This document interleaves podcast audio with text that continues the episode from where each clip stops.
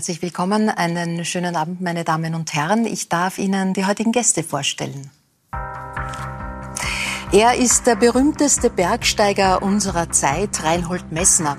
Als erster Mensch bestieg er alle 14 Achttausender und das ohne Sauerstoff. Dieser Rekord wird ihm jetzt abgesprochen. Mit seiner Vortragstournee ist er gerade in Österreich unterwegs und auch ein neues Buch hat er im Rucksack. Die vielfach ausgezeichnete Schauspielerin und Filmemacherin Andrea Eckert ist ab Mitte Oktober wieder in ihrer Lebensrolle als Maria Callas im Theaterstück Meisterklasse zu sehen. Die Jahrhundertstimme des 20. Jahrhunderts wurde vor 100 Jahren geboren. Eva Reisinger ist Journalistin, Schriftstellerin und aktuell in aller Munde. Die erste Auflage ihres Debütromans Männer töten war bereits nach kürzester Zeit ausverkauft. Inspiriert von ihrer Buchrecherche will die 31-jährige Oberösterreicherin bald auch den Jagdschein machen. Und Radprofi Felix Gall. Er ist die Sportsensation des Jahres. Mit seinem Triumph auf der Königsetappe der Tour de France hat er nicht nur seine Fans überrascht, sondern wohl auch sich selbst. Das Leben des 25-jährigen Osttirolers ist seitdem jedenfalls ein anderes. Herzlich willkommen, schön, dass Sie, dass ihr da seid. Herr Messner, die Königsetappe über den Col de la Los. 165 Kilometer lang, insgesamt 5399 Höhenmeter. Dass Sie das zu Fuß gehen konnten, wissen wir. Können Sie es auch mit dem Fahrrad fahren? Heute nicht mehr. Ich glaube nicht, dass ich es heute noch könnte. Aber ich hatte das große Glück, im Auto zu sitzen und Radio Tirol zu hören, als das Ganze passierte. Das hat mich wahnsinnig äh, gefreut. Gefreut und auch beeindruckt. Also ich saß im Auto und habe nur gehört, wie Sie, oder darfst du sagen, wie du das geschafft hast. Mhm. Und ich sehe eine große Karriere vor. Dir, mir. Äh, Felix, ähm, als Osttiroler sind die Berge, würde ich mal sagen, dein Zuhause. Geht das zu Fuß genauso gut wie mit dem Rad?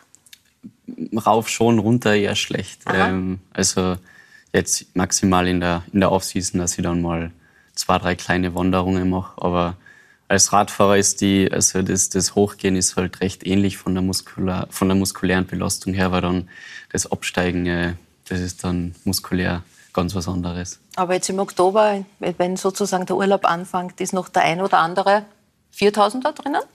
Das, das äh, wird sich eher auf kleinere ähm, Wanderungen beschränken. Auf kleinere Wanderungen. Die Dame neben dir ist nicht nur begnadete Schauspielerin, sondern bekennende Radfahrerin. Absolut. Andrea, ja, bist viel unterwegs mit dem Rad, gell? Ja, ich fahre sehr viel Rad. Ich benutze das Rad aber nicht eigentlich als Sportinstrument, sondern um von A nach B zu kommen. Also ich fahre eigentlich in Wien durchwegs nur Rad und das finde ich auch ganz herrlich, dass jetzt die Radwege erweitert werden und man nicht mehr lebensgefährlich unterwegs ist. Mhm. Äh, heißt äh, selbst Radfahrerin sein, sich auch zu interessieren für den Sport oder ist das ein anderer Planet? Ich interessiere mich schon für Sport und vor allem interessiere ich mich für äh, Leistungen, die so viel äh, abverlangen, so viel Selbstdisziplin und auch ähm, also eine, eine Sache, die wir beim Schauspiel auch brauchen, äh, Selbsthypnose vielleicht oder ja, etwas. Dieses ja. Abliefern Aber zu einem gewissen Ich kann jetzt nicht sagen, dass ich jetzt äh, Sport sehr, sehr konsequent verfolge. Ja. Eva, Rad zu Fuß? Ich fahre auch mit dem Rad in Wien vor allem, ja. Mhm. Aber sonst weiß ich wirklich relativ wenig über den Radsport. Ähm, um die Runde voll zu machen, Ihre Eltern waren, glaube ich, aus dem Häusl, dass Sie heute neben Reinhold Messner sitzen. Ja, für meine Eltern ist es ganz aufregend. Nicht, dass mein Buch erschienen ist, sondern dass ich heute hier neben Ihnen sitze. Das ist für meine Eltern, die so schon sehr lange sehr große Fans sind, ist das so, oh mein Gott, es passiert. Und sind die Eltern Bergsteiger? Bergsteiger und seit jeher im Alpenverein. Und ich wurde auch auf jeden Berg getrieben ab dem Zeitpunkt, wo ich gehen konnte. Ähm, ich gehe aber nach wie vor sehr gern. Also ich tue mir leichter beim Bergsteigen oder Wandern als wie Radfahren. Ja. Herr Messner, die, die leidige Sache mit dem Weltrekord müssen wir kurz abhandeln, damit es dann auch abgehakt ist. Äh, angeblich waren Sie fünf Meter beziehungsweise äh, 65 Meter neben dem Annapurna-Gipfel. Ähm, Sie haben ja eigentlich lang diese Weltrekorde und, und, und überhaupt diese Rekordsucht im, im Bergsteigen äh, kritisiert. Aber schmerzt trotzdem etwas daran, dass man sozusagen Nein. so ein bisschen an Ihren Nimbus kratzt? Null. Im Gegenteil. Ich finde das lustig. Dass irgendjemand herkommt, der keine Ahnung von der alpinen Geschichte hat, von der Zugangsmöglichkeit zum Berg diese Sachen behauptet. Ich werde doch nicht, wenn ich eine 4000 Meter hohe Wand durchsteige, die höchste Wand an der Annapurna, fünf Meter vor dem Gipfel, also Höhenmeter vor dem Gipfel, aufhören. Im Übrigen ist der Gipfelteil eine lange Gradkante. Mhm. Und da sind Leute von Süden raufgestiegen vor vielen Jahren, von Norden raufgestiegen. Die kamen alle auf dieser Gradkante an, so wie wir, Hans Kammerlander und ich, und sind dann wieder abgestiegen. In der ersten Phase, das ist ganz wichtig, das ist die Gelegenheit, das zu erzählen. In der ersten Phase ging es wirklich um die Gipfel. Die Eroberung der Gipfel, das nenne ich die Eroberungsphase des Alpinismus. Mhm. Dauert etwa 100 Jahre, von 1800 bis 1900 dann waren die Gipfel alle bestiegen. Und die nächste Generation hat versucht, neue Wege zum bestiegenen Gipfel zu finden. Mhm. Das nenne ich die Schwierigkeitsphase. Nicht mehr der Gipfel, sondern ja. der Weg wurde das Ziel. Und in dieser Phase haben wir die Annapurna-Wand durchstiegen, in dieser Vorstellung, in dieser Haltung. Dann kommt die dritte Phase, die ich wesentlich mitgeprägt habe, mit Peter Haberler zusammen, die Verzichtsphase. Ohne der Verzicht wurde das Zentrum. Nicht nur die schwierigste Wand zum, mhm. zum Gipfel oder in Gipfelnähe, sondern wie wird das gemacht? Mhm. Ohne Träger, ohne Bohrhaken, ohne Sauerstoffgeräte. Mhm. Und heute leben wir im Zeitalter des Pistentourismus oder Pistenalpinismus. Die großen Berge werden präpariert für Massenaufstiege. Und nachdem eine Piste da ist, vom Basislager zum Gipfel, werden Leute, die dafür bezahlt haben, die in Reiseagenturen sich ja, den Berg gekauft haben, raufgebracht. Mhm. Das ist Tourismus. Das interessiert mich wenig, aber es ist eine Tatsache und gehört auch zum Alpinismus am Rande dazu. Aber ich bin stolz, dass ich in der Phase des Schwierigkeitsalpinismus, des Verzichtsalpinismus gearbeitet habe. Und ich würde gegen meine Besteigung an der Annapurna oder gegen die Rupalwand am Nanga Parbat, Erstbegehung der höchsten Wand der Welt, ja, niemals die 8000er eintauschen, die ein anderer gemacht hat. Mhm. Ich habe nie einen Rekord angestrebt. Rekorde sind nur dort möglich, wo es einen Vergleichskampf gibt. Das haben wir ja nicht. Mhm. Ich klettere heute und übernächstes Jahr klettert ein anderer die gleiche mhm. Route unter ganz anderen Bedingungen. Der Gipfelgrad an der Annapurna ändert sich wöchentlich, jährlich. Vor 40 Jahren war der anders, weil andere Wächten waren. Das heißt, und eine Wächte ja. kann ja auch 10 Meter hoch werden, bis sie abbricht. Ist nun der Wächtengipfel der Gipfel oder der Berg der Gipfel? Also der Fels, der irgendwo ist, mhm. wenn er überhaupt herausschaut. Aber vielleicht sind wir ja heute in der fünften Phase, wenn man die Welt anschaut, in der Phase der Zerstörung. Äh, Sie haben 1986 mit der Erreichung des Gipfels äh, vom äh, Berg Lotse den letzten dieser 14.000, 8.000er, 14 8000er erreicht. Und das haben Sie damals danach gesagt. Reinhard Messner, recht herzliche Gratulation zum Faktum, dass Sie Alpingeschichte geschrieben haben, zur Tatsache, dass Sie alle 14 Achttausender dieser Welt als erster Mensch bestiegen haben. Was bewegt Sie denn so im Moment? Im Moment fühle ich mich nur freier als vorher, weil ich jetzt wieder zu neuen Ideen aufbrechen kann. In der letzten Zeit, in den letzten zwei, drei Jahren, ist nämlich dieser Versuch, alle 14 Achttausender zu besteigen, zu einer Art Wettlauf geworden, die ausgegangen ist von einer Idee von mir, die ich selber hatte, Damals gab es noch gar keinen, unter Anführungszeichen, Konkurrenten, der das Gleiche hätte machen können.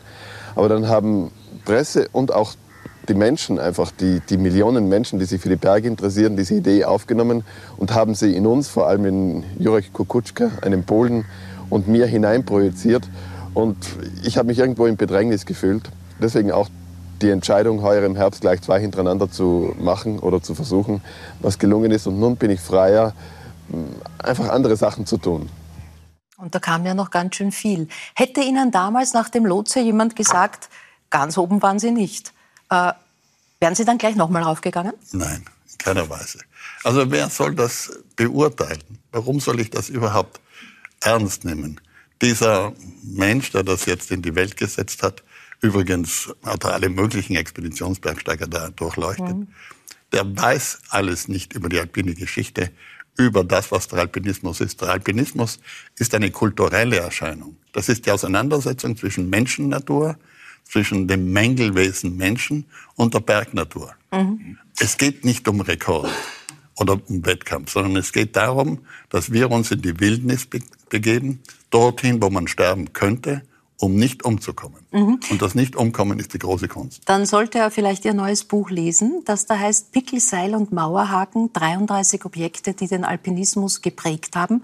Also Sie nehmen 33 Stücke, an denen Sie genau diesen Inhalt, diese Geschichte des Alpinismus erzählen. Ich möchte beim Haken bleiben. Da erzählen Sie eine nette Geschichte, eine Anekdote, dass Sie und Ihr Bruder vor jeder äh, Besteigung, vor jeder Tour ein gewisses Ritual hatten. Es gab einen Schlosser, den Sie da immer aufgesucht haben. Erzählen Sie uns von ihm. Wir haben im Fülnös beim Schmied die Haken machen lassen, weil wir die professionellen Haken, die industriellen Haken gar nicht hätten kaufen können. In den Jahren, als wir 14, 15, 16 waren, aber schon angefangen haben, große Wände zu klettern in den Geißlerspitzen, wo wir daheim waren. Diese Haken taugten im Grunde überhaupt nicht, weil sie zu schwer und zu steif waren. Aber mit der Zeit haben wir dann an den Füßen der, Wänden, der Wände Haken gefunden, die Kletterer verloren hatten, die runtergefallen waren. Und dann haben wir früher oder später auch die ganzen normalen Haken im Sportgeschäft mhm. gekauft und dann und wann einige geschlagen. Aber unser Ehrgeiz war es, mit so wenig Haken wie möglich auszukommen. Also. Schon in jungen Jahren hatte ich diese Erkenntnis, dass der Alpinismus, nachdem der Eroberungsalpinismus vorbei war, der Schwierigkeitsalpinismus in der Hochphase war, habe ich angefangen, dass dieser Alpinismus nur sich weiterentwickeln kann, wenn wir auf Technologie verzichten. Mhm. Heute stehen am Everest fünf Hubschrauber im Basislager, ja. die die Leute rauf und runter fliegen. Das ist eine Welt, die ich mir nie hätte vorstellen können vor 30 mhm. Jahren. Mhm. Und heute mache ich mir eben die Aufgabe, das Ganze zu erzählen. Und das Museum, das ich aufgebaut habe, das lebt davon, dass ich Texte mache, Kunst, mhm. hauptsächlich bildende Kunst, und Reliquien. Ja. Also Reliquien nicht wie in der Kirche, sondern eben Klettergeräte aus zwei Jahrhunderten. Ja, Sie waren am Mount Everest mit Schuhen aus Plastik. Richtig.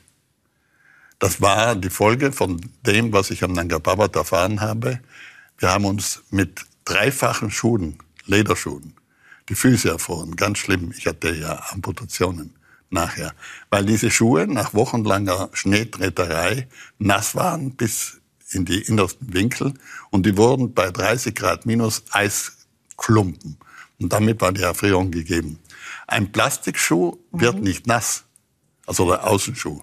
Der Innenschuh war auch aus Aviolit.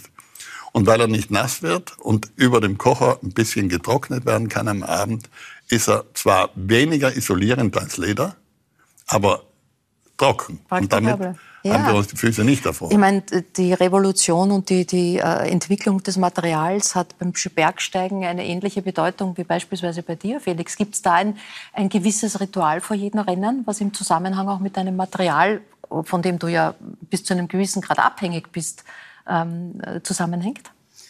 Also jetzt in dem Sinne, dass ich irgendwie mein Radl noch einmal kontrolliere, so, das, äh, so ein Ritual habe ich nicht. Da vertraut man dem Mechaniker, dass, dass das alles in Ordnung ist. Schuhe, Handschuhe, Helm, alles? Ah, okay, ja, gut. Ich meine, ähm, ja, schaut man sich halt nochmal in den Spiegel an im Bus, ob, ob alles sitzt und äh, ob die Brille sauber ist. Aber jetzt äh, nichts. Äh, also da gibt es keine Geheimnisse ah, am Material, na, genau, an denen gedüftelt na. wird, wie beispielsweise bei den Skispringern oder so? Naja, also natürlich, ich meine, die, aber das machen dann die Radhersteller und dann als ähm, Team dann fürs Zeitfahren oder als, als Vorrat und fürs Zeitfahren, wo man eine spezielle Position hat, dass man dann in, ähm, in Windtunnel geht oder dann wirklich, äh, ja, da können dann die kleinsten Dinge einen großen Unterschied machen, das schon. Ähm, aber das macht man dann ebenso wie jetzt dann, wenn wir das über den Winter machen. Aber dann während der Saison ändert man dann auch nichts mehr daran. Nichts mehr, das ist fix.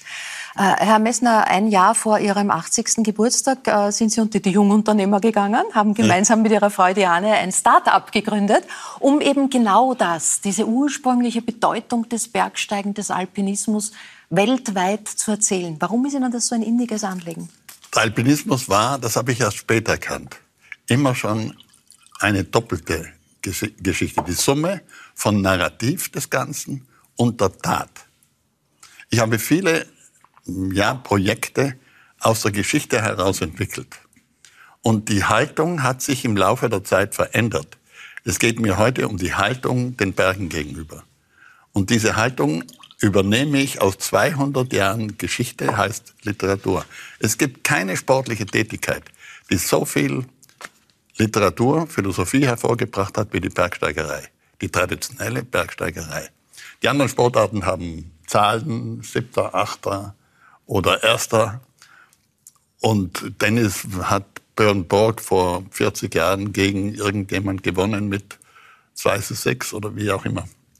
Aber wir haben großartige Literatur. Natürlich ist vieles auch Kitsch, mhm. dieser typische Bergkitsch, aber es gibt auch sehr gute Literatur dazu. Mhm. Und die Bergsteiger sind auch Philosophen. Sie haben mehr oder weniger der Menschheit gezeigt, dass zwischen Nützlichkeit und Sinnhaftigkeit ein Unterschied ist. Ein tiefer Unterschied. Etwas kann völlig nutzlos sein, wie das Besteigen eines Berges. Aber wir machen es uns sinnvoll. Mhm. Wir Menschen geben Sinn in unser Tun hinein. Und der Sinn fällt nicht vom Himmel. Da nähern wir uns bereits an eine religiöse Aussage. Der Sinn fällt nicht vom Himmel, sondern wer ein starker Sinnstifter ist, der kommt weiter. Und ich habe ja mit meiner Frau Diane ein Buch gemacht. Äh, Sinnbilder heißt es im Haupttitel, wo wir auch dieses Thema behandeln. Wo ich auch erkläre, weil ich ja von der Bergsteigerei komme, sie kommt aus einem anderen Winkel, weil ich dort erkläre, dass ich diesen Verzichtsalpinismus benutzt habe, um Sinn zu empfinden. Und wenn ich etwas sinnvoll empfinde, dann komme ich weiter, als wenn ich einfach sage, das interessiert mich nicht. Mhm. Ähm, ja, und so haben Sie uns immer über viele Jahrzehnte an Ihren Lebenserfahrungen äh, teilhaben lassen, in Vorträgen, in Büchern, in, in, in Sendungen, in Filmen. Ähm, nächste Woche ist eine spannende Woche für Südtirol, ähm, Südtirol wählt. Und einer ihrer Brüder, Hubert, der als Neonatologe auf der Frühchenstation früher in seiner beruflich aktiven Zeit Pionierarbeit geleistet hat, wird für die Volkspartei antreten. Tut das dem ehemals grünen Reinhold Messner weh? Oder finden Sie Hauptsache, Hauptsache, man engagiert sich noch für Politik? Also ich finde es großartig, dass Bruder Hubert das auf sich nimmt, 70, und macht nun, wenn er durchkommt bei der Wahl, eine wichtige Position. Er soll die Sanität übernehmen. Das ist mhm. eine harte Aufgabe. Aber er findet umgekehrt, er ist nicht ausgelastet. Er möchte noch etwas tun und da hat sich entschieden, anzutreten als nicht Parteimitglied, aber im Rahmen einer Liste, die der Landeshauptmann aufgestellt hat. Und ich finde, bei dieser Wahl ist unendlich wichtig, dass die Leute wählen gehen, also wirklich alle wählen gehen. Wir brauchen eine Kontinuität.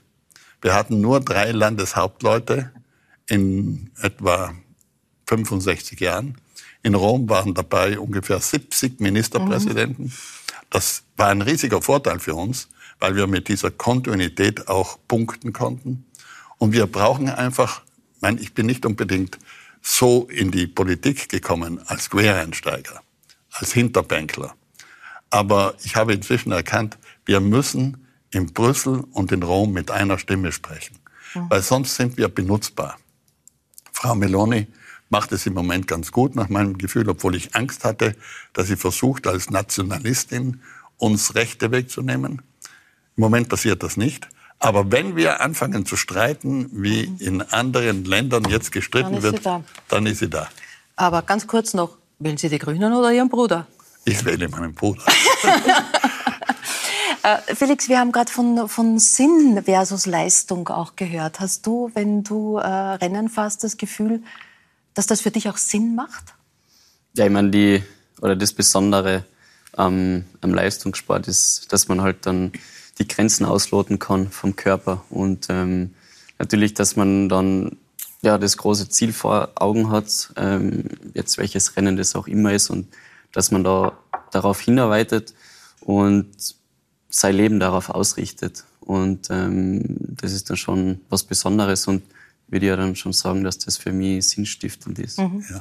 Ähm, wir zeichnen die Sendung zu einem Zeitpunkt auf vor der großen Sportgala. Also wir wissen jetzt nicht definitiv, ob du die Wahl zum Sportler des äh, Jahres für dich entscheiden kannst. Mit Johannes Lamparter, dem Kompanierer, und Jakob Schubert sind natürlich zwei sehr würdige Konkurrenten da. Aber ich muss sagen, für mich bist du's. Danke. Du bist jedenfalls schon mal mein Sportler des Jahres und wir schauen in diesen großen Triumph, äh, die Königsetappe der Tour de France, in das Finnische noch mal rein, äh, was Felix Gall da gelungen ist.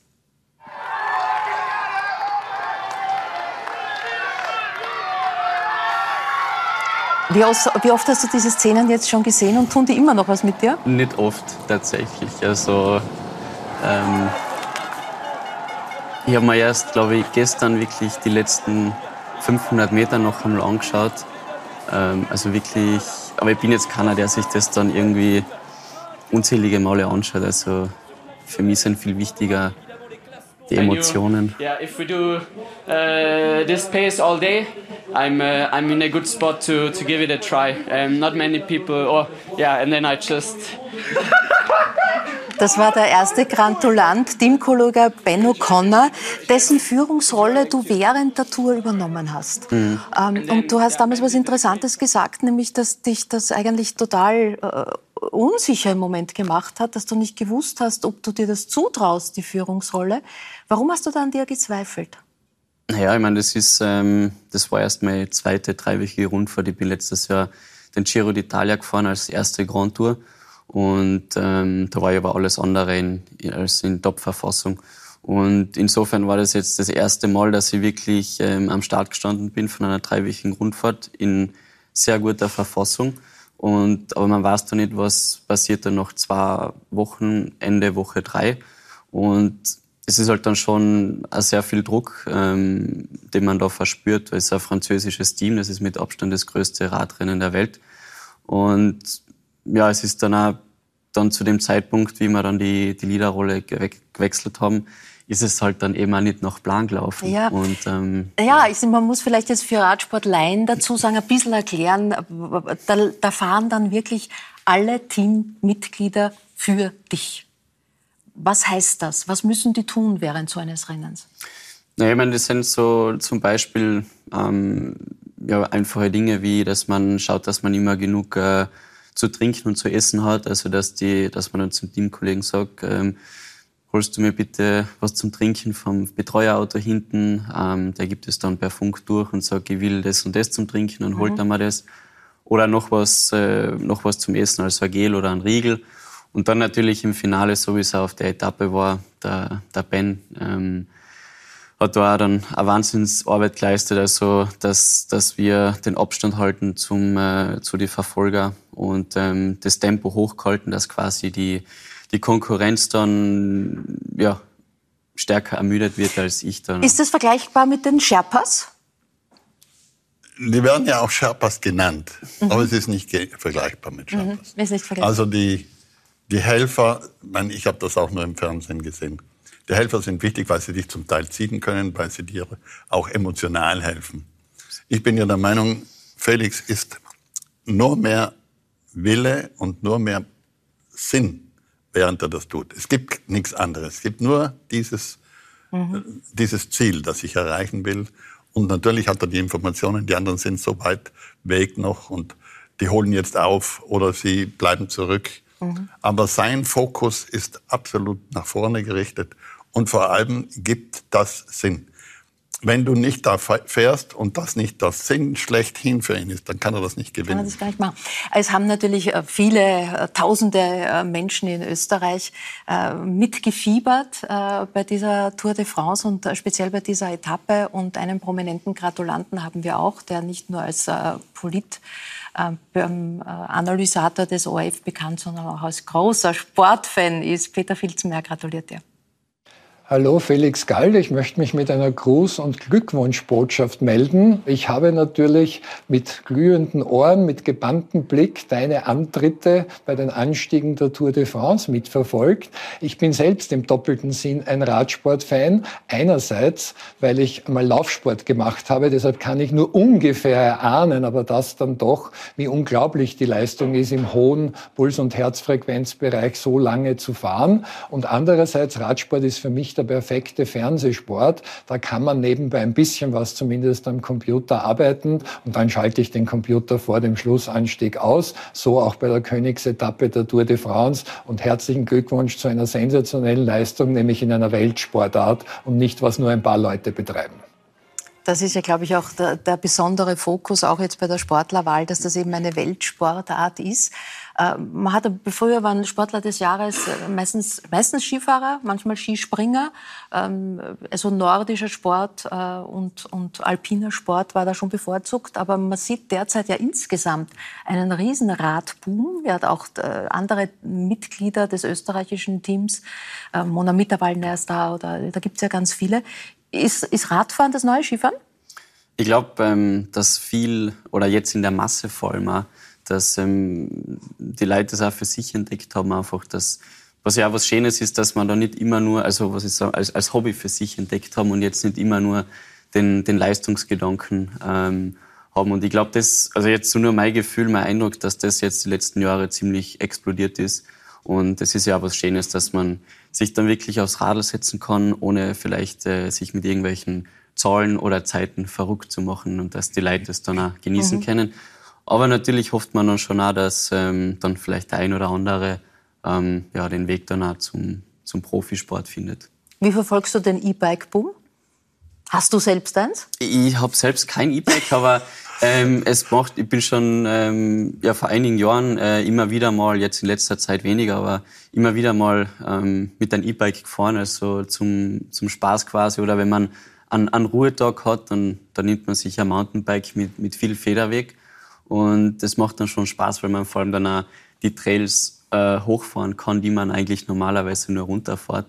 Und das ist dann schon auch, kann man dann auch, also ist jetzt nicht nur ähm, also ich habe überhaupt kein Problem, wenn jemand sagt, er fährt E-Bike oder dass er sich irgendwie, dass ihm das peinlich ist oder so. Also Aber heute halt nicht bei der Tour de France, ne? Ja, das, das wäre eh nicht genau. Ja. Das, das wäre es noch nicht. Du hast es vorher schon angesprochen, was eigentlich eine banale Frage ist, aber in der steckt ganz viel drin.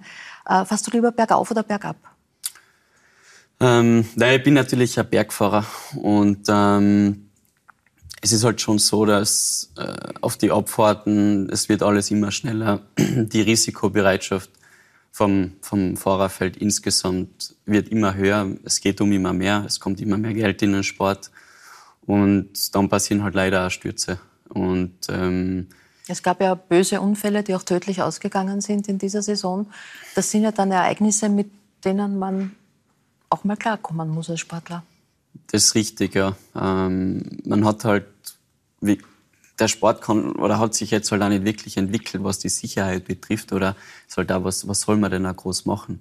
Das ist halt kein, jetzt kein Rundkurs, auf dem man fährt wie in der Formel 1, wo man dann ähm, einen Auslauf hat. Das sind mhm. öffentliche Straßen und ja, es ist schwierig, da jetzt eine Lösung oder dass man wirklich sagt, es ist, glaube ich, ein Zusammenspiel einfach von, ähm, ja, von der Streckensicherung, von, vom Material und dann natürlich auch, ja, wie viel Risiko man geht da. Wie geht es dir mit den Fans, die so nahe kommen teilweise bei den Etappen? Also beim Zuschauen wird einem da manchmal ganz gruselig, dass man das Gefühl hat, da läuft jetzt gleich wer in dich rein. Ja, das ist schon wirklich extrem. Also das ist ein extremer Stress dann, wenn man dann im Finale ist und dann sowieso schon vollkommen am Limit ist und ja, schaut, dass man den, das Radl vom Vordermann halten kann, das Hinterradl und dann noch links und rechts die Leute an ins Ohr schreien. Man versteht dann auch wirklich gar nichts mehr, was am, am Teamfunk durchgeben wird. Mhm. Und ähm, ja, aber das macht natürlich auch die Tour de France aus. Also das ist halt das, ähm, das Besondere an dem Rennen, dass da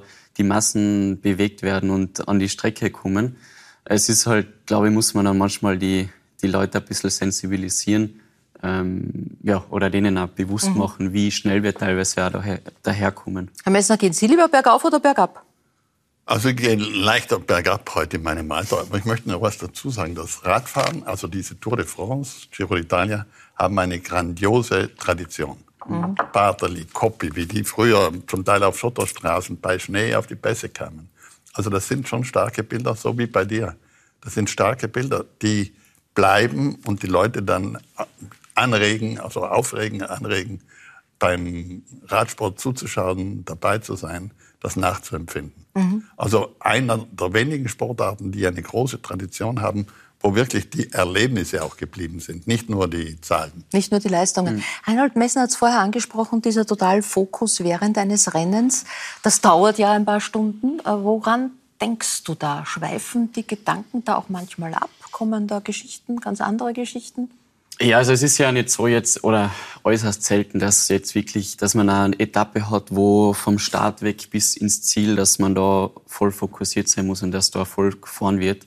Das ist ja meistens, ähm, das steigert sich so schön langsam. Und dann hat man schon, wie gesagt, je nach Etappe einmal Zeit, die ersten 100 Kilometer, also jetzt nicht auf der Königsetappe, aber zum Beispiel auf einer Sprintetappe, dass man auch mit den Teamkollegen ein bisschen plaudert oder jetzt bei der Tour mit den anderen Österreichern oder Freunde, die man... Was plaudert man da? Alles Mögliche. Also, ja, wenn ich jetzt zum Beispiel mit, mit Marco Haller, der auch bei der Tour dabei war, das ist ein begeisterter Golfer und dann sind wir halt wieder mal beim Golfplatz vorbeigefahren. Dann waren schon zweite Woche und dann haben wir gesagt, ja, jetzt wären wir eigentlich lieber auf dem Golfplatz da. ähm, aber einfach halt, ja, ja, über alle möglichen Themen. Aber ich überhaupt, also ich bin eine sehr eifrige äh, Sportseherin. Ähm, ihr plaudert ja auch, auch die Konkurrenten oder Mitbewerber plaudern ja miteinander. Es ist nicht nur, dass die Teammitglieder dann miteinander Genau, also das ist schon relativ entspannt, sage ich, oder, oder familiär, also jetzt die Stimmung. Aber gibt es ähm, auch psychologische. Tricks, dass man den auf dem Golfplatz able äh, sozusagen ablenkt und dann Nein, also jetzt in, in, so in solchen Phasen nicht. Und ich meine natürlich, ja, also wenn es entspannt ist oder wenn es auch nicht notwendig ist, das, das Risiko oder, ähm, ja, oder die Aggressivität zu zeigen, dann ja, ist man sehr nett zueinander. Und dann aber im Finale, wenn es dann Ja. wirklich, ähm, wenn die Positionskämpfe starten, dann muss man natürlich schon, ähm, ja, dann ist dann weniger mit der Freundschaft. Dann Ich glaube aber, es ist auch die Freude aller Beteiligten, die sich mitfreuen über deinen Erfolg so groß, weil man so einen großen Respekt vor dieser Leistung hat. Jeder, der da dabei ist, oder? Ja, also das war schon äh, die, die Glückwünsche und äh, das, das Umfeld, die oder mein Umfeld, ähm, die, sich, die sich alle mitgefreut haben und die Glückwünsche, die, die ich gekriegt habe, das war schon besonders zu sehen. Äh, oder auf das denke ich eigentlich gar nicht in dem Moment, wie viele Leute sich da mitgefreien. Aber das ist schon, ist schon schön, ähm, ja, wenn man noch vielleicht da hört, äh, dass ich jetzt wegen dir wieder angefangen habe, äh, die Tour de France zu schauen und so Sachen. Jetzt Phase der Regeneration, letztes Rennen dieser Saison ist gelaufen. Ähm, wie darf man sich das vorstellen? Felix Gall legt zu Hause die Beine hoch. Ja, also ich meine, das Wichtigste jetzt, ähm, die nächsten drei, vier Wochen, dass ich mich wirklich äh, mental erhole. Also körperlich hat man ja vielleicht schon nach einer Woche, zehn Tage, wäre man theoretisch wieder bereit zum Trainieren. Aber so eine Saison wie dieses Jahr, die kostet halt sehr, sehr viel Energie. Und jetzt geht's wirklich darum, ja, einfach einmal nicht übers Radlfahren nachzudenken, das zu tun, was man will, dass man sich nicht kümmern muss, ähm, was man jetzt isst, was man trainieren muss, äh, wie viel man schlaft, sondern ja, einfach das macht, auf das man Lust Wie viel Kilo dürfen rauf in der Phase der Regeneration? ich sag so zwei, drei Kilo vielleicht, ähm, das vertretbar ist, dass man dann auch wieder relativ problemlos abnehmen kann. Aber ja, jeder Kilo, den man zunimmt, den muss man halt irgendwann auch wieder loswerden. Das ist das Problem. Ja. Ja, also großen Respekt und Gratulation nochmal und danke, dass du dir die Zeit genommen hast, heute auch da zu sein. Wir äh, wechseln das Fach, aber nicht die Leistung, Andrea Eckert. Äh, war und ist die Meisterklasse du in der Rolle der Maria Callas ab 17. Oktober jetzt zehnmal zu sehen im Wien-Dobuna. Wenn du auf deine Karriere blickst, deine Königsetappe gewesen? Ich höre da gerade zu und das ist so spannend, weil ich noch nie so viel von so Weltklasse-Sportlern gehört habe über Sport und ich darüber nachdenke, welche Parallelen es zu meinem Beruf gibt. Und äh, das mit dem Sinn finde ich so interessant, Herr Messner, was Sie gesagt haben, weil das Sinn hat äh, für mich das Theaterspielen immer gemacht, aus verschiedensten Gründen, ganz persönlichen, aber auch, weil ich das Gefühl hatte oder oft habe und auch gerade, weil du gefragt hast nach, dem, nach der Meisterklasse, dass es äh, für die Leute etwas bedeutet und auch den Leuten etwas erzählt und dass Leute nachher zu mir kommen und sagen, das habe ich so nicht gewusst und das ist eine Welt, die ich äh, jetzt kennengelernt habe. Äh, Königsetappe. Ähm, ich weiß nicht, ich, ich betrachte mein ganzes Leben als Königsetappe, weil es irgendwie immer so eine Behauptung war. Ja, ja aber es ja. muss doch auch die 100 Kilometer geben, wo man über Golfplätze ja, plaudert. Natürlich, oder? die gibt's natürlich, klar. Aber, aber irgendwie ist es so, äh, es ist ja bei uns immer so von einem Stück zum nächsten Stück und immer ist das Stück das, das mhm. Wichtigste. Aber natürlich, ich habe kein anderes Stück, äh, ich weiß nicht, 17 ja. Jahre oder 13 Jahre oder wie lange ich das gespielt habe, gespielt. Ich habe kein anderes Stück 200 Mal gespielt und es hat kein anderes Stück mein Leben so verändert. Es gab ein vor der Callas, es gab ein nach der Callas. Vorher war ich eine, ja, gut, interessante Schauspielerin. Nachher war ich halt die Callas. Ja, ja, auch die Andrea Eckert, ja. aber auch die Callas ein bisschen. Ja, ein bisschen Verwechslung hat da stattgefunden. Ja, also insofern. Und äh, es ist natürlich eine ganz großartige Möglichkeit für mich, dieser Künstlerin, vor der ich alle Hüte ziehe, mhm.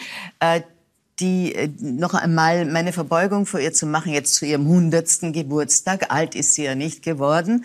Ähm, am 2. Dezember 2023 Jährt sich der Geburtstag zum 100. Mal. Ja. Mal. Genau.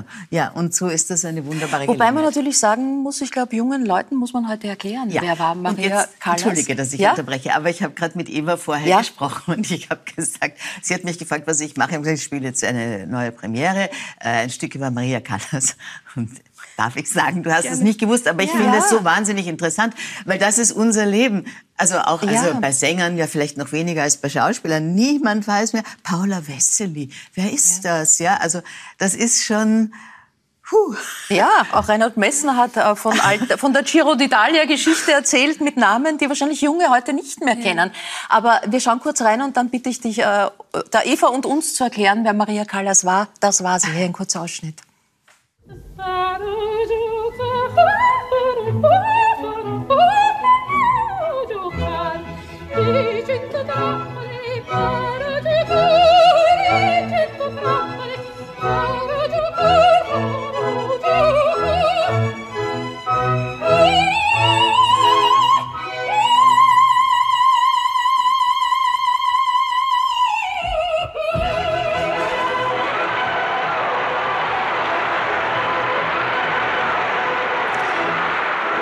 Also es wurden eigentlich äh, ausschließlich Superlative für sie gebraucht. Äh, die Jahrhundertstimme, l'assoluta, die göttliche.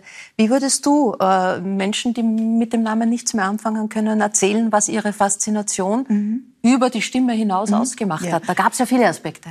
Genau, abgesehen von der Stimme, die eben drei Oktaven umfasst hat, was sehr äh, außergewöhnlich ist, war sie ein Mensch, der, ich sage es jetzt mit meinen Worten, ja, weil so ich habe ja auch die Figur an mich herangezogen, die nie einen Plan B hatte und die immer ohne Netz gespielt hat, ge aufgetreten ist. Und es gibt eine Kritik über sie von jemandem im Internet, kann man das nachlesen, der von sich sagt, er ist überhaupt kein Callas-Verehrer. Es gab ja Anhimmler und der sagt, in einer bestimmten Oper, Medea von Cherubini im dritten Akt, da tritt sie auf und das ist Selbstverbrennung, was da stattfindet. Das ist eine äh, Selbstentäußerung und hier singt jemand um sein Leben und es hätte ihn nicht gewundert, wenn man sie dann tot von der Bühne getragen mhm. hat. Und er sagt auch, dass das Gift, das sie ihrer Nebenbuhlerin einflößt, gleichzeitig Gift ist, dass sie ihren, ihren Stimmbändern einflößt. Und äh, so darf man nicht singen, sagt mhm. er. Und wenn es einen Gottesgesangs gibt, dann hat er dieses Opfer auch nicht gnädig angenommen. Ich sage das nur ganz kurz, weil sie einfach ähm, sie war so unfassbar schonungslos und sie mhm. war so eine grandiose Darstellerin. Das sieht man in diesem Ausschnitt jetzt nicht, das ist eine Gala in Paris, äh, sondern aber sie war ja, es gibt ja Aufzeichnungen von Opern, wo sie einfach, mhm. das ist ja wie Film die hat das ja gespielt, die hat das erlebt. Und da sie immer so selbstmörderische Rollen gespielt hat, war das auch so besonders deutlich. Also ein, ein Mensch, der von zwei Seiten gebrannt hat. Ähm, aber natürlich gab es auch die Glamour-Seite. Äh, sozusagen, sie hat lang die, die Society-Berichterstattung durch die Beziehung zu Onassis, äh, der sie dann wiederum verlassen hat. Also auch diese Farbe hat sie bedient in einer Zeit, in der das ja jetzt noch nicht so extrem war wie in unserem Jahrhundert. Ja, ich glaube, ihr Mann hat sich an ihr bedient, weil sie hat das, glaube ich, nicht so gleich durchschaut. Das war ja mhm. nicht ihre Welt ursprünglich. Sie ist durch Onassis Onassis da hineingerutscht. Sie hatte natürlich einen großen Anspruch an sich. Sie wollte ja immer schön sein und sie ist gestartet mit einer Figur, die wirklich nicht sehr schön war. Ein Kritiker schreibt, die Beine von Frau Callas erinnerten an die Beine der Elefanten, also bei Aida. Und so, das muss man auch einmal alles Aushalten, überleben. Ja. ja. Also gut, sie hat aus sich gemacht einen, einen glamourösen Weltstar, der ausgesehen hat ein bisschen wie Audrey Hepburn. Und, äh, und dann ist sie in diesem Onassis in diese Welt hineingerutscht und das war nicht wirklich ihre und sie konnte sich auch nicht abgrenzen, nicht gut bewegen. Tatsache ist, dass es sicher eine ganz große Liebe war und das ist auch etwas Schönes, weil eine große Liebe ist ja auf jeden Fall wunderbar. Mhm. Nicht jeder begegnet Sie hat ihre, ihre letzten Jahre in Paris äh, verbracht, mhm. ähm, eine Stadt, die du gut kennst. Du bist nach der Matura zum, ähm, unter, zum Lehren, Lernen nach mhm. Paris gegangen, hast das damals als Flucht bezeichnet. Wovor? Ja, vor allem vor den Erwartungen, vor also meine Eltern waren bezaubernd, aber sie hatten natürlich Erwartungen und ich wusste, ich wusste eigentlich, ich will das mit dem Theater machen, aber ich habe gar nicht gewagt, das zu sagen, weil für mich war das irgendwie vollkommen absurd, dass ich Schauspielerin werden sollte. Ich war so schüchtern und so, äh, also so unkommunikativ, unkommunikativ. Also gut, ich brauche, habe äh, eine Distanz gebraucht und deswegen bin ich nach Paris, weil ich die französische Sprache so liebe und äh, Paris überhaupt großartig. Mhm. Es hatte so einen Nimbus. Ich bin ja in Baden geboren. Ja, okay, da war ich im Gymnasium. Also Paris und das war dann auch wirklich äh, atemberaubend, erschreckend, aber natürlich äh, ein Schritt in die Welt. Äh, du lebst auch auf eurem Familienbesitz im Waldviertel Burg Schleinitz, ein Schloss, das deine Urgroßmutter ursprünglich äh, erworben hat.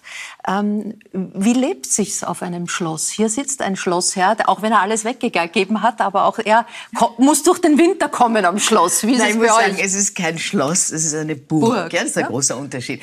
Die Wände, die Mauern sind so und der Winter ist, der Winter ist, äh, also früher hat die Familie meiner Mutter da gewohnt und das war wirklich auch gar nicht komfortabel und gar nichts. Meine Urgroßmutter hat das mit dem Erlös ihres ersten Romanes gekauft, diese Burg, mhm. und die war fast eine Ruine und die Familie hat das dann langsam hergerichtet.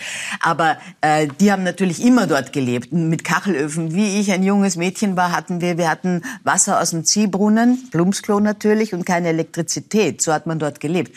Und äh, jetzt ist es anders, aber auch jetzt ist der Winter eigentlich nicht die schöne Jahreszeit. Die schöne Jahreszeit ist der Sommer, es ist ja ein Teich rundherum. Ich liebe es zu gehen äh, in den Wald und der ist immer noch. Und ich muss auch sagen, ich gehe so dankbar, dass ich das alles noch, ich muss es wirklich sagen für junge Leute, dass ich es noch erleben darf. Und ein bisschen ist es für mich auch fast wie ein potemkinsches Dorf, weil ich Angst habe, dass das bald alles gar nicht mehr da sein wird. Und das, mhm. weil der Wald natürlich bedroht ist und das sieht man auch alles und die Natur. Aber es ist schön. Äh, als Sie zuletzt mit Ihrer Frau da waren, hat die erzählt, geheizt wird nicht bei euch. Nein, nein, wir haben eine kleine Winterwohnung. Also unseres ja. war eine Ruine, eine Halbruine, als ich es kaufte. Mhm. Und es war ursprünglich eine Burg wurde aber 1540 zu einem Schloss ja, aufgerichtet und ist dann so von weiteren Besitzern übernommen worden, zum Glück immer ein bisschen verbessert worden, sodass ich es dann endgültig sanieren konnte. Ich habe ein Pappenstiel gekauft, habe dann ja, zehn Jahre gebraucht, um es wirklich bewohnbar zu machen, nach einer ersten Sanierung.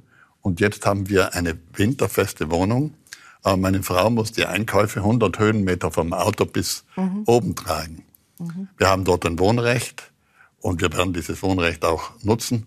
Es ist eine der schönsten Burgen oder Schlösser der Alpen, klein, handelbar, weil wenn diese Burgen sehr groß sind oder diese Schlösser, dann wird das nicht mehr bezahlbar in der Erhaltung Dächer und mhm. Mauern. Aber ich liebe diese Burg und es war ein Glücksfall, zwei Glücksfälle, dass ich diese Burg gefunden habe, dieses Schloss gefunden habe und nochmals eine junge Frau gefunden. eine gute Kombination. Aber Ihre Frau trägt die Einkäufe, Sie nicht? das wollte ich jetzt gerade nicht Ja, da, da müssen wir... Da ich wollte, mein, es ist wirklich so, sie geht meistens einkaufen, ich bin kein Einkäufer. Mhm. Das heißt, Aber ein Träger? Und ab und zu, wenn Träger, natürlich... Genau. Ruft sie mich auch an und sagt, ich habe viel, dann komme ich natürlich zum Auto und helfe auftragen. Aber wir haben keine Sherpas. Okay. Äh, Andrea, erzähl uns noch kurz von deiner Urgroßmutter, weil du hast gerade erwähnt, sie war dann Schriftstellerin, aber nachdem sie das Vermögen verloren hat. ja, ja, meine Urgroßmutter war eigentlich, glaube ich, eine relativ aus einer vermögenden ja? Familie. Also eine Aristokratin hatten in Bayern, glaube ich, ein großes Schloss, Rottenstadt. Und ähm, damals hat man im Ersten Weltkrieg natürlich Kriegsanleihe gezeichnet. Das war ja ganz selbstverständlich. Mhm. Und äh, dann kam jemand und sagt, äh, ja, Frau Baronin, Sie haben leider, wir haben leider alles verloren. Und da hat sie gesagt, aha, ja, das ist schlecht. dann hat sie ihre drei Töchter gepackt und ein paar Koffer und ist nach Berlin in eine Pension gezogen. Und hat und, geschrieben. Und hat angefangen zu schreiben. Geschrieben hat sie wohl schon immer. Das ist ja auch interessant, weil es gibt ja diese Nähe da auch äh, zum, zu Bertha von Suttner und auch zur Marie von Ebner-Eschenbach. Also es ist ja alles ein bisschen die ähnliche Zeit. Also, und hat geschrieben. Meine Urgroßmutter war aber eine Pragmatikerin. Die hat, die wollte ihre Familie erhalten und sie musste ihre mhm. Familie erhalten. Und sie hat einen Roman nach dem anderen geschrieben und das ist herrlich, das Kind der Frone und so. Also ich hatte sie alle zu Hause, ja. Und ihre Töchter, die drei Töchter, haben dann auch angefangen zu schreiben. Eine hat Krimis geschrieben, meine Großmutter, meine Großtante humorvolle Romane und die andere hat so in Rilke-Tradition geschrieben. Ja, also toi toi toi für die bevorstehende Premiere. Eva, wie, wie, hat das, wie wurde aus der Journalistin eine Schriftstellerin? Mhm. Weil am Anfang wollten Sie ja eigentlich Fotografin werden, bis Ihnen jemand gesagt hat, die Bildtexte sind besser als die Bilder. War das eine positive Nachricht oder haben, waren Sie da im Moment frustriert? Nein, also das war eine positive Nachricht. Das war damals mein Fotografielehrer in meiner, also ich war in einer Oberstufe in einer Kunstschule in Linz. Auch weil da, wo ich herkomme, ich habe es einfach nicht mehr ausgehalten. Ähm, ich wollte mal ein bisschen raus. Für mich war das dann damals Linz. Und man musste sich entscheiden ähm, für einen Schwerpunkt, einen künstlerischen. Ich habe mich für Fotografie entschieden. Ähm, auch weil ich im Zeichnen einfach bis zum Schluss leider wirklich schlecht war. Und ähm, bei den Fotos hat dann mein Lehrer so gesagt, ja, die sind nett und mit denen komme ich auch durch, aber ihn interessiert eigentlich nur, was ich dazu schreibe. Also ich habe so kleine Essays geschrieben. Und der hat mir dann damals eigentlich so eine Sonderlösung ähm, angeboten und hat gesagt, ich darf einfach schreiben und die Fotos sind halt da, damit auch äh, Fotos da sind. Und damals war das noch nicht so, dass man jetzt einen Studiengang ähm, mit Sprache als Kunst auch andenken mhm. hätte können. Und für mich war das damals ein großer Schritt. Also ich hatte auch meinen ersten Fünfer in Deutsch und dann ist es irgendwie mal eine Zeit ein bisschen weiter weg, dass man sich denkt, man kann das beruflich machen. Ähm, aber das war so, ja, der erste Lehrer, würde ich mal sagen, der da irgendwas in mir gesehen hat. Der das erkannt hat. Er ist wahnsinnig bescheiden und ich äh, nenne ihn ja auch in jeder Danksagung von jedem Buch und jedes Mal zu den Lesungen kommt er und sagt, hör auf damit so, ich habe nichts getan. Ähm, ja, aber ich wollte noch kurz was zu vorhin sagen. Also ich werde mir die Meisterklasse auf jeden Fall ansehen. Ah, das würde mich sehr freuen. Und ich bin also jetzt von dieser weiblichen Biografie auch, ich finde das super, super spannend und also da sieht man halt dann wieder, ich glaube, über Generationen manchmal gehen auch Idole und ganz wichtige Biografien einfach verloren. Also mhm, ja. meine Generation ist natürlich einfach viel mehr fixiert auf zum Beispiel Taylor Swift, Absolut. als wie sich jetzt zu fragen, ähm, wer feiert jetzt 100-jähriges Jubiläum. Aber ja. total wichtig und total interessant. Mhm. Ich ähm, würde mich sehr freuen. Ja, ich komme sehr gerne. Ja. Äh, Ihr äh, Buch Männer töten ist nominiert äh, als bester Debütroman für den österreichischen Buchpreis 2023. Am 6. November wissen wir dann, äh, ob es klappt oder nicht. Und der hat ja auch eine ganz interessante Geschichte, wie Sie selber, nämlich schon journalistische Karriere ja schon vielseitig gemacht, im OF-Korrespondentenbüro, glaube ich, für, für Iran und Türkei gewesen, äh, bei der Zeit gewesen mhm. als Journalistin und dann in eine Situation gekommen, die Journalisten, die in dem Bereich schreiben, nachvollziehen können. Mhm. Sie sollten einen Artikel über Femizide schreiben, mhm. also über Frauenmorde. Eine Situation, die wir leider laufend vorfinden. Erst letzte äh, Woche wieder an einem Tag mhm. zwei Frauenmorde. Und sie kamen in eine journalistische Not. Mhm. Sie wussten, sie haben das Gefühl gehabt, Worte und Erzählungsweisen reichen da nicht mehr. Ja, ich kann mich nur genau erinnern, ähm, es war der Jänner 2019 und es sind damals schon, ähm, der Jänner war gerade vorbei, sechs Frauen ermordet worden. Und dann wird ja leider immer bei so Höchstzahlen hochgerechnet, wie würde es weitergehen in dem Jahr, wenn dieser Schnitt so beibehalten wird. Und leider sind das ja dann oft erst die Zeitpunkte, wo man in Redaktionen sagt, okay, wir setzen einen Schwerpunkt. Ich war damals zuständig für die Österreich-Themen und ähm, genau, bin dann nach Österreich geschickt worden, habe mit Frauenhäusern, NGOs, Expertinnen gesprochen. Und dieser Artikel ist online gegangen und ich habe ihn selbst gelesen und ich habe mir bei jedem Satz gedacht, ich habe das doch schon hundertmal gelesen. Und jetzt nicht, weil ich es abgeschrieben hätte, den Artikel, sondern weil es doch immer die gleichen Forderungen sind, die Expertinnen tatsächlich eigentlich seit Jahrzehnten stellen. und von der Politik zu großen Teilen einfach ignoriert werden. Und ich war immer und bin nach wie vor eine sehr überzeugte Journalistin und für mich war immer so der Traum Journalismus bis ans Lebensende. Ich glaube, wie ich am Anfang gefragt worden bin ähm, bei meinem Studiengang, so wo wollt ihr mal hin, was so Zeit und ORF, so mein Ziel war immer in die ZIP irgendwann als Moderatorin etc. Und das war für mich so ein Zeitpunkt, wo ich gemerkt habe, ich würde es nicht mehr machen, zumindest nicht bei diesem Thema. Ähm, und mir reicht das auch nicht, nur journalistisch drüber zu schreiben, weil am Ende betrifft es auch mich als Frau, mhm. als junge Frau, jeden einzelnen Tag, was so passiert und das Gefühl hat einfach nicht mehr passt. Und ich habe das Gefühl gehabt, ich bin so wütend und gleichzeitig aber auch so verzweifelt, dass niemand mehr, inklusive mir selbst, auch diese Berichte mehr über Femizid lesen will. Also wer sagt jetzt, ah cool, jetzt setzen wir uns hin und reden eine Stunde über Gewalt mhm. an Frauen und schauen uns die ganzen Zahlen an und begreifen mal, was da passiert ich glaube, wir sind da schon wirklich an einem Punkt angekommen und das ist sehr gefährlich, wo man gar nicht mehr wahrnimmt, dass das keine Zahl ist, keine Statistik, sondern dass das Menschen, Menschen sind, die dann nicht mehr da sind. Und ja, das fehlt uns leider insgesamt, ja, wenn wir Nachrichten schauen, dann auf diesen Beziehung, ja. Äh, worum es eigentlich geht. Äh, daraus wurde nun ein Roman ja. mit einem interessanten Gedankenexperiment, denn der Titel Männer töten ist durchaus äh, doppeldeutig gemeint. Äh, das Gedankenexperiment in einem kleinen Ort in Oberösterreich, Sie sind auch in einem Ort in Oberösterreich aufgewachsen, ähm, gibt es keine Männer. Also es ist ein Gedankenexperiment über das Matriarchat. Hm. Was soll das bei uns auslösen? Also es gibt schon Männer in Engelhardskirchen. Ähm, es geht nur einfach nicht so viel um sie. Und ich glaube, das sind wir nicht so gewohnt, dass die Hauptfiguren Frauen sind. Ähm, und äh, es stirbt auch keine einzige Frau in diesem Buch und es sterben aber tatsächlich einige Männer, wie glaube ich der Titel ja auch schon spoilert. Und das ist was, wo wir, glaube ich, nach wie vor, ähm, ja, was wir sehr wenig gewohnt sind in der Literatur, im Film, ähm, im, im Schauspiel, im Theater. Ähm, ich glaube, wir sind sehr daran gewöhnt, dass ganz oft am Beginn einer Geschichte eine Frau sterben muss, damit ein Mann die Geschichte erzählen kann. So.